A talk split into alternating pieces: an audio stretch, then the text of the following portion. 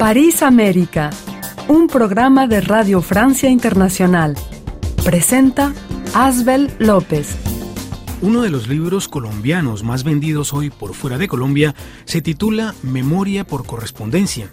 El autor es Emma Reyes, artista colombiana que murió en 2013 en Burdeos, Francia, a los 84 años de edad. La celebridad póstuma de la autora y el éxito de ese libro puede parecer extraño por varias razones. Primero, porque son cartas, el género es epistolar, lo que ahuyenta a muchos lectores. Segundo, Emma Reyes era pintora, no escritora. Otro hecho raro para un libro escrito por una sudamericana, la obra comienza evocando una fecha muy precisa, 28 de abril de 1969, el día en que el general de Gaulle partió de la presidencia tras perder un referendo sobre una reforma del Senado. Ese hecho, curiosamente, dispara la memoria de la autora que se encontraba en ese momento en París sobre su propia infancia colombiana. Su relato de esos años en una familia pobre de comienzos del siglo XX en Colombia es apasionante. Ese libro fue una de las recomendaciones que nos dio el librero Rodrigo Puerto en Bogotá. Vamos a escucharlo. Al final de este programa rendiremos homenaje también a Radio París La Paz por sus 25 años hablaremos con Jimmy Vázquez, fundador y director de esa emisora que forma parte de la red de emisoras FM de RFI. Pero antes, entrevistemos al periodista argentino Eduardo Aulicino sobre el caso Cristina Kirchner, que ha sido acusada de corrupción. La Fiscalía Argentina pidió 12 años de prisión contra la vicepresidenta de Argentina. Bienvenidos a París América, un programa que difundimos desde París. Eduardo Aulicino, bienvenido a París América. Buenos días, ¿qué tal? Usted es periodista argentino y columnista del sitio Infobae. Muchas gracias por responder a nuestra llamada. La vicepresidenta argentina Cristina Kirchner contraatacó este martes con un feroz discurso de defensa en el que denunció lo que considera una persecución judicial para proscribirla de la política. Kirchner ha sido acusada de corrupción. La fiscalía ha pedido 12 años de prisión. Fue acusada junto a otras 12 personas por los delitos de asociación ilícita y administración fraudulenta agravadas. A comienzos de la semana, en su última audiencia de alegatos, la Fiscalía solicitó también la inhabilitación política perpetua de la vicepresidenta. La causa describió a Kirchner como jefa de una asociación ilícita con la que supuestamente orientó la atribución de licitaciones de obra pública en la provincia de Santa Cruz para favorecer a un empresario. La Fiscalía estimó en unos mil millones de dólares la suma que habría sido defraudada al Estado. Ante acusaciones tan graves, el discurso de Kirchner esta semana fue contraatacar, presentarse como víctima de una persecución política, una persecución política contra el peronismo en su conjunto por parte de los medios y del partido del expresidente Macri, y en todo caso de los seguidores de Macri. Eh, Eduardo Aulicino, ¿qué piensa usted de los argumentos que ha esgrimido la vicepresidenta Kirchner? Bueno, en primer lugar, lo que está claro es que eh, la posición de la expresidente es una un contraataque, pero en el terreno político. No hay una respuesta a las acusaciones de los fiscales, ni técnica ni de fondo, punto por punto de la larga acusación de los fiscales. Eh, hay que considerar los fiscales tuvieron nueve jornadas de exposición en su alegato final, sino lo que uno encuentra es una respuesta política. Recién ustedes mencionaban un dato central. Cuando ella habla de la persecución política, para proscribirla, en realidad por primera vez dice que es una persecución a todo el peronismo, es decir, es decir, alineó a todo el oficialismo detrás de sus causas judiciales y colocó su situación judicial como un tema o como una cuestión central del propio gobierno. Eh, ¿Es simple y llanamente una persecución política? Bueno, lo que pasa es que yo creo que nadie hoy tiene semejante poder en la Argentina para manipular toda la justicia, todo el aparato judicial. Obviamente hay jueces que pueden estar eh, más cercanos al macrismo, otros más cercanos al cristinismo o al kirchnerismo, pero en este caso particular lo que me parece a mí es que la apuesta de la expresidente es una apuesta a rearmar la grieta, es decir, poner eh, un, en la relación amigo-enemigo, de un lado, ella como jefa política indiscutida del oficialismo, ya eso con esta presentación y con los respaldos que consiguió no deja muchas dudas, y colocar, elegir como enemigo del otro lado a Mauricio Macri. Es una simplificación peligrosa de la política, primero porque hay otros matices, entonces me parece que vamos a un escenario de fuerte confrontación y que vamos a, a una situación prolongada y políticamente muy tensa. Ahora, Eduardo Aulicino, eh, dos fiscales argentinos solicitaron a un juez el embargo preventivo de más de 180 bienes de propiedad, no solo de la expresidenta, sino del resto de los procesados, que recordemos son una docena. El fiscal determinó la afectación de 145 inmuebles, 42 autos, dos embarcaciones, 18 productos bancarios y participaciones en 11 sociedades, entre otros. Entre los bienes a incautarse existen decenas de vehículos, algunos de lujo o muchos de lujo, cajas de seguridad y cuentas bancarias. Eh, se incluyen bienes de la expresidenta que, que, le ha cedido de manera gratuita a sus hijos Florencia y Máximo Kirchner, como son 25 propiedades, acciones en distintas sociedades, el dinero depositado en las cajas de seguridad. Bueno, todo esto sorprende. ¿Cómo se ha percibido esta solicitud allá en Argentina? ¿Qué piensa la opinión de la larga lista de propiedades eh, que, que podrían serle embargadas a los Kirchner?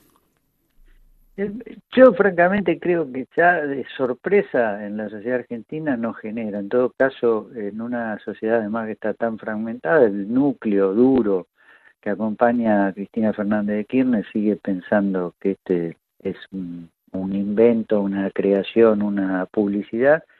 Buena parte de la sociedad cree lo contrario, digo, no, no le suma ni le resta la difusión de todo este largo listado que acabas de mencionar, al contrario, eh, en, rigor, eh, yo creo, no sé, bueno, del exterior a veces es más difícil ver, pero uno de los juzgados, José López, fue encontrado revoleando bolsos para meterlos en un convento con nueve millones de dólares, un arma larga, etcétera. Esto fue muy conocido.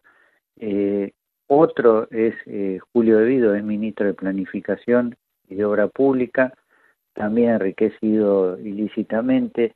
No, no, y Lázaro Báez, por supuesto, que es el empresario que está en la mira, que pasó de ser gerente de un banco a transformarse en empresario quizás uno de los más poderosos de la obra pública, sobre todo y sin discusión en el sur de la Argentina. Entonces, no, no hay sorpresa, en todo caso hay corroboración de hechos y, insisto, esto obviamente es la acusación de los fiscales, el pedido de condena de los fiscales, bueno, ahora en los próximos, te diría, dos meses estaremos conociendo la sentencia del tribunal y después arrancará toda la instancia de apelaciones a la Cámara Federal, a Casación y hasta la Corte, con lo cual, digo, desde el punto de vista de la percepción social, la impresión es siempre que el poder dilata los hechos hasta lograr que se pierdan en los túneles de la historia, ¿no? Como ocurrió con algún otro expresidente. Eso me parece que es un dato también política y socialmente muy complicado porque genera descreimiento en las instituciones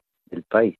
El mm, presidente Fernández no está en una muy buena situación. Hay una crisis, una inflación galopante. Ahora este caso de la vicepresidenta. Eh, ¿Son turbulencias para la vida argentina? ¿Qué, puede pasar? ¿Cuáles son las perspectivas? Lo que pasa es que esto se da eh, en combinación con una crisis económica y social muy potente. Entonces, si uno suma tensión política institucional más crisis económica y social, la verdad que es un cuadro por lo menos alarmante. La inflación es quizá la expresión más grave, por lo menos en el plano interno. Eh, nosotros en el mes de julio el registro oficial fue del 7,4% mensual. Con lo que va de agosto, estiman los consultores privados, vamos a estar encima del 6%. Bueno, es un cuadro grave que algunos temen que termine en una situación de esta inflación, ¿no? con inflación alta y caída del consumo y, un ajuste fiscal que recién empieza y veremos hasta dónde lo llevan adelante. Pero bueno, ese es el cuadro de desgaste no solo del presidente, sino, según todas las encuestas, de las principales figuras del oficialismo. Eduardo Aulicino, muchas gracias por esta participación en París América, muy amable. Muy amable a ustedes. Estamos en internet rfimundo.com. Envíenos un mensaje de voz al WhatsApp de RFI 33 645 60 11 26. Tras más de 20 años de gobierno de la derecha colombiana y siendo la primera vez que un candidato de la izquierda progresista democrática llega al poder, ha brindado una luz de esperanza para los que, como decía en campaña la vicepresidenta Francia Márquez, los nadie. Los primeros pasos del presidente Gustavo Petro van coordinados con lo prometido en campaña, el respeto por la vida, lo más importante. Con las nuevas directrices y cambios en la cúpula militar se siente, además de los ministros nombrados, cada uno de acuerdo a sus oficios, también la austeridad del gasto público, en principio en Palacio, para convertirlo en gasto social. Lógicamente, tendrá muchos detractores. Este no será un camino nada fácil, pues cambiar un pensamiento arraigado en tan poco tiempo es algo complicado, más con tantos intereses y odios de por medio. Para Radio Francia Internacional, Edison Núñez. Colombia lo necesitaba ese cambio real y verdadero. La sociedad, los de abajo, la gente humilde, la gente más necesitada necesitaba un presidente como Gustavo Petro y él recoge todas esas ideas de esa gente que viene de abajo que nunca estos últimos gobiernos lo han visto. Eh, siento mucha alegría. La verdad que este, este momento lo estábamos esperando hace mucho tiempo y aquí en Colombia sabemos que hay muchos terratenientes que están dueños de las tierras y no las cultivan, no las producen. Y aquí estamos muriendo de hambre, habiendo donde cultivar, y entonces están en manos de unos pocos. Entonces esas tierras se necesitan para que el campesino las cultive. En Colombia, muchas gracias a Edison y Carlos por sus mensajes ese país tiene nuevo presidente desde el 7 de agosto, fecha en que se posesionó Gustavo Petro. Ya hablaremos más adelante del nuevo presidente de izquierda colombiano. Por el momento aprovechamos nuestro paso por Bogotá para hablar de literatura. ¿Qué libros leer hoy en Colombia?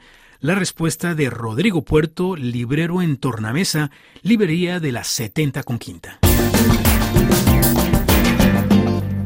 Estamos con el librero Rodrigo Puerto en la librería Tornamesa, aquí en Bogotá. Y vamos a preguntarle a él, vamos a pedirle que nos recomiende algunos libros de literatura colombiana para todos ustedes, estimados oyentes de París América. Eh, Rodrigo Puerto, muchas gracias por participar en este programa. Eh, cuéntanos, ¿por qué libro comenzaría para que en toda América Latina busquen a ese autor?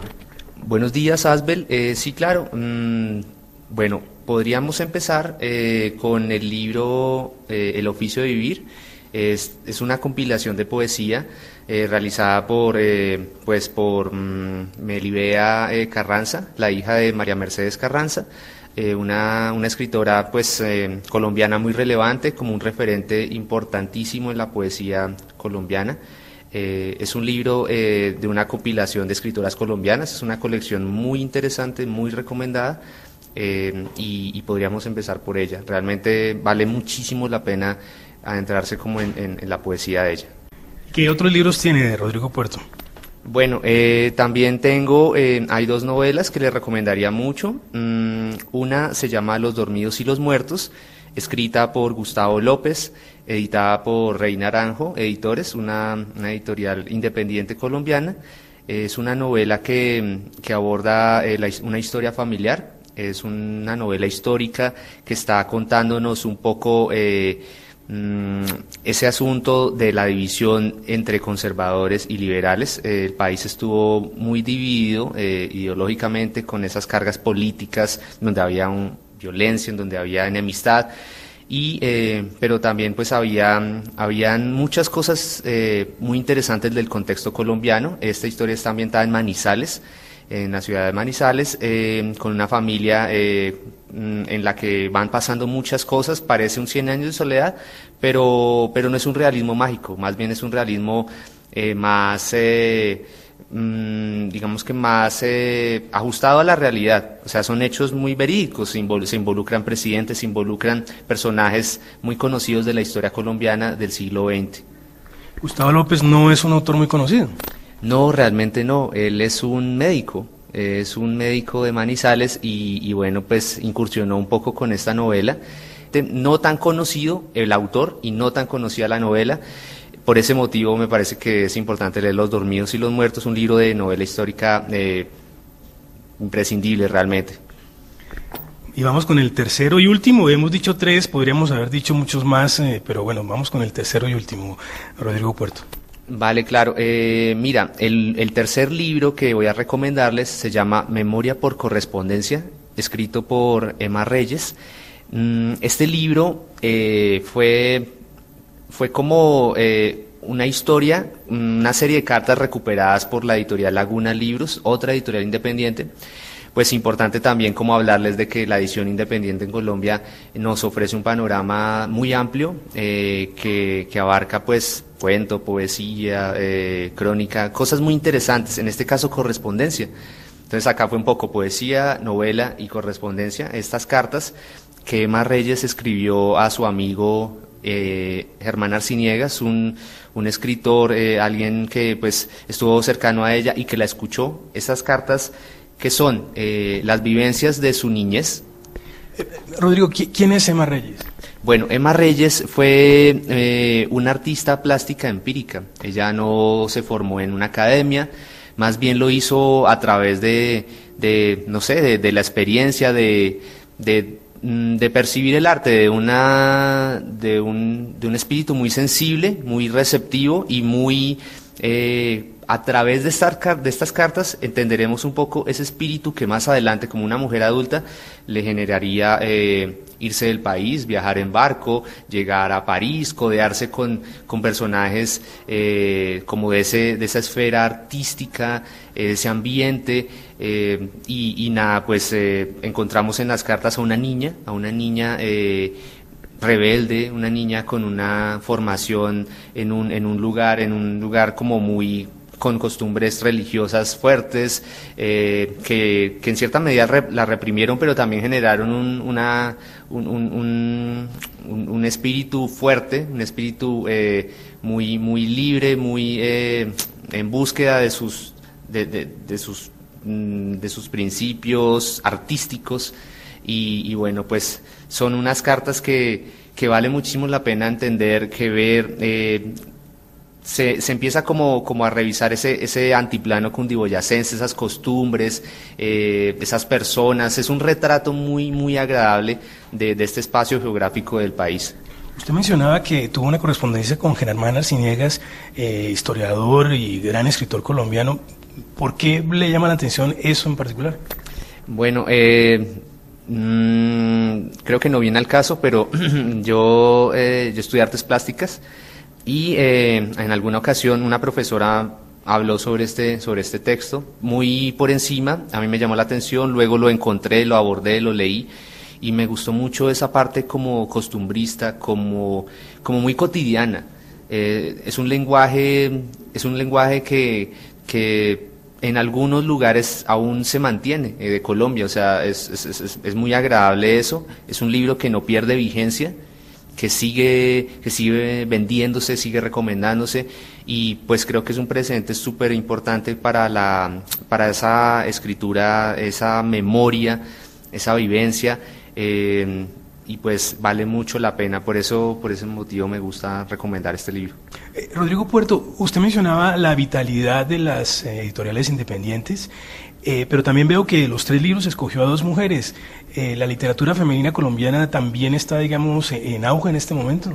Sí, realmente sí. De hecho, con este libro de María Mercedes Carranza, del oficio de vivir, pues eh, se dio paso a, que se construyera, a, que se conformara una biblioteca de escritoras colombianas que pues son personas que no se conocían, realmente son escritoras que no, no estaban en el radar y que, y que poco a poco la última feria del libro, por ejemplo, dio paso a que se empezara a difundir un poco más, a hablar más de la colección.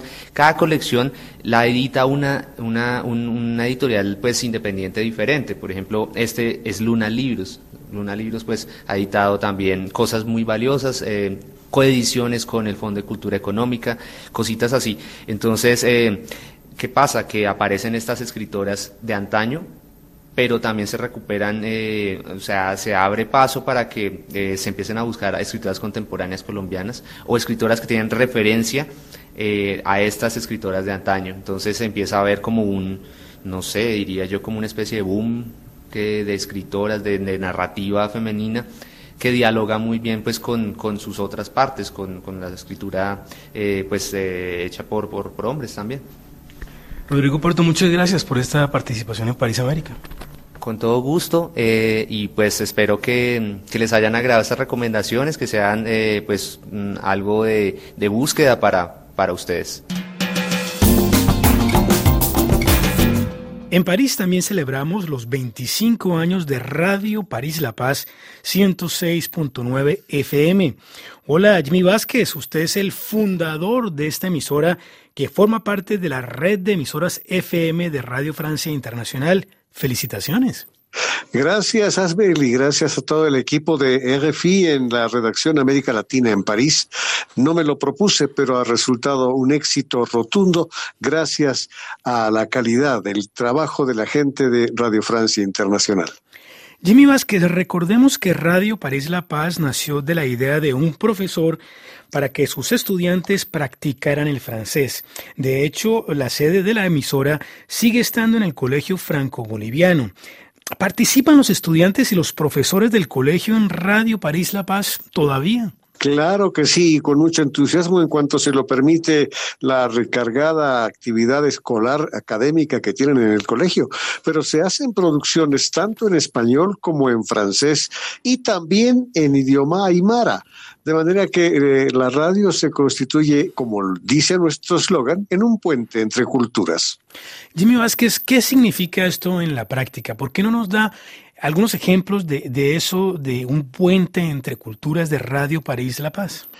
En el momento en que comenzamos las emisiones de RFI y Radio París La Paz, no había una preferencia especial diferente que aquella que habían impuesto las cadenas de cine internacional y toda aquella maquinaria que mueve la promoción de una parte del mundo hacia el resto. El motivo de la presencia de Radio Francia Internacional en La Paz fue una sorpresa y un agrado porque el nivel de su capacidad, de su calidad informativa, conquistó inmediatamente a la audiencia de La Paz, que obviamente teniendo una estación en la ciudad, quería aprovecharla para también difundir su información cultural, nicho en el cual nos insertamos con inesperado éxito. Hoy en día, Radio París La Paz, RFI, juntas constituyen el faro de la información cultural para esta ciudad y la vecina El Alto. Jimmy Vázquez, supongo que usted entrevista, por ejemplo, a los artistas franceses que, que van de paso por La Paz, entre otros muchos temas. De hecho, tenemos una periodista, Claudia Daza, que también ha recibido apoyo y formación en RFI París, que se encarga de las entrevistas fuera de la radio. Pero aquí en la radio tenemos las puertas abiertas y la vía para poder entrevistar a las personalidades francesas que nos visitan en La Paz y que hablan o no español, de manera que son acogidas aquí en su idioma original o también en el idioma que han adoptado para efectuar sus actividades profesionales y artísticas. Sí, Asbel, Radio París La Paz es el espacio ideal para hablar con artistas que de Francia visitan Bolivia. Ahora, Radio París La Paz es una emisora muy escuchada por los habitantes de la ciudad y la comunidad francófona, por supuesto, y, sobre todo porque aporta una visión distinta de la actualidad, lejos de los lugares comunes. Eh, ¿Cómo es esto? ¿Cómo pasa esto en la práctica, Jimmy Vázquez? Ocurre que eh, es obvia una saturación de temas que abundan en medios internacionales de información. Y Radio Francia Internacional marcó la huella de ocuparse de las personalidades y los ejemplos históricamente famosos de la cultura francesa como faro para el mundo. No hicimos otra cosa que seguir esa huella y añadir el valor de los artistas locales y nacionales que siguen la luz de París, de la ciudad de la Torre Eiffel, para sus actividades artísticas en todos los campos, la música, las artes o el teatro. Entonces es así que Radio París La Paz, Radio Francia, se constituyen en el punto ideal de encuentro para para los oyentes y para los artistas en la difusión de las actividades culturales de esta ciudad. Pero algo importante que me gustaría destacar es que cuando comenzamos el trabajo con Radio París La Paz, el francés era una lengua que ocupaba un tercer o cuarto lugar en la preferencia de estudiantes y estudiosos en esta ciudad. Conseguimos a través de la música francesa, a través de los programas de Radio Francia y a través de cursos producidos por RFI, crear en la ciudad de La Paz una simpatía por el sonido, por la fonética del francés, de manera que no sorprenderá a un visitante de Europa que llegue a La Paz y al abordar un vehículo de servicio público se encuentre con que en el receptor está Radio París La Paz. Pues felicitaciones Jimmy Vázquez, muy especiales para los miembros de Radio París La Paz, por supuesto para usted, el fundador, así como para Claudia Daza, periodista, y Miguel Maldonado, realizador, Radio París La Paz en Bolivia, RFI en Francia, unidos para siempre haciendo radio. Jimmy Vázquez. O como se dice por aquellos aires, 24 sur 24. Estamos con ustedes los 365 días del año.